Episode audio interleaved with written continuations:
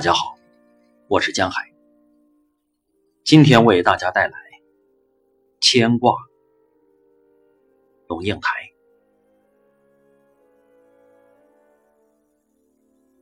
要赶去机场，时间很紧，路上不知塞不塞车。但我还是给丽莎打了个电话。十分钟后到你家，然后直奔机场，准备点吃的给我。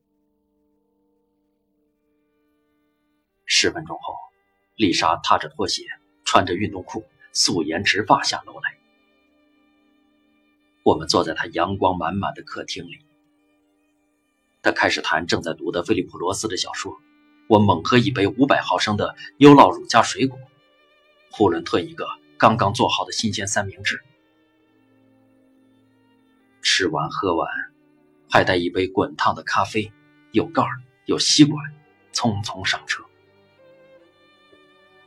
上车时，丽莎塞给我一本书，《二零零七美国最佳散文选》，让我带上飞机看。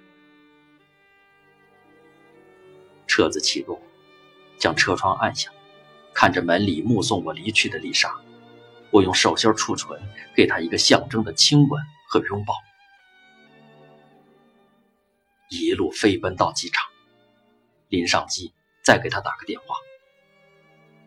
你让玛丽去帮我打扫时，拜托，洗衣机里有洗过的衣服忘了拿出来晾，请她处理。还有，冰箱里过期的东西全部丢掉，都发霉了。丽莎说：“没问题，你要保重。”我也说：“你保重。”然后我关了手机，提起行李。这么长的来来去去，这么长的说你保重。然而每一次说保重，我们都说的那么郑重，那么认真，那么在意。我想是因为我们实在太认识人生的无常了，我们把每一次都当做可能是最后一次。到了香港，一踏出机舱就打开手机。手机里一定有一则短讯，在 A 出口等候。大厅里，不管人群多么拥挤，C 一定有办法马上让你看见他。他总是带着盈盈笑意迎面走来，他的一只手里有一杯新鲜的果汁递给你，另一只手伸过来帮你拖行李。要不要买牛奶回家？要不要先去市场买菜？他问。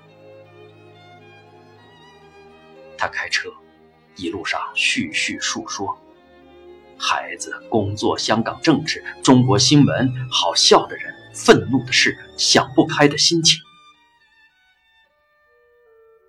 我们平常没时间见面，不知怎么接机或送机，就变成一个流动中的咖啡馆，滑行中的聊天室。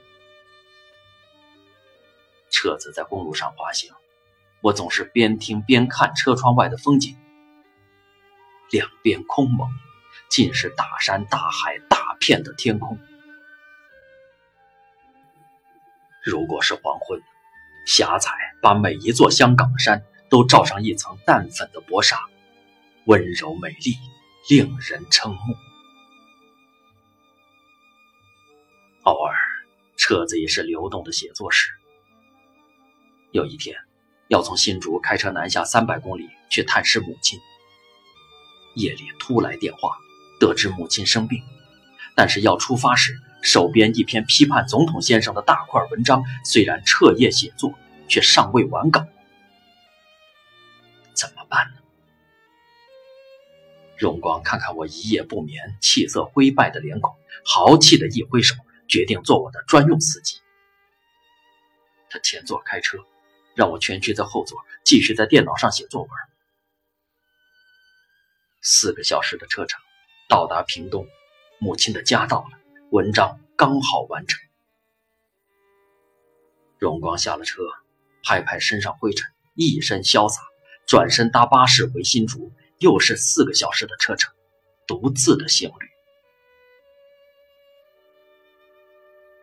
这些是牵挂你的人慷慨赠予你的时光和情感。有时候，是你牵挂别人。一个财气纵横的人中风昏迷，惊月不醒。你梦见他，梦见他突然醒来，就在那病房床榻上，披衣坐起，侃侃而谈，字字讥讽。他用中文谈两岸的未来，用英语聊莎士比亚的诗。醒来，方知是梦。天色悠悠，怅然不已。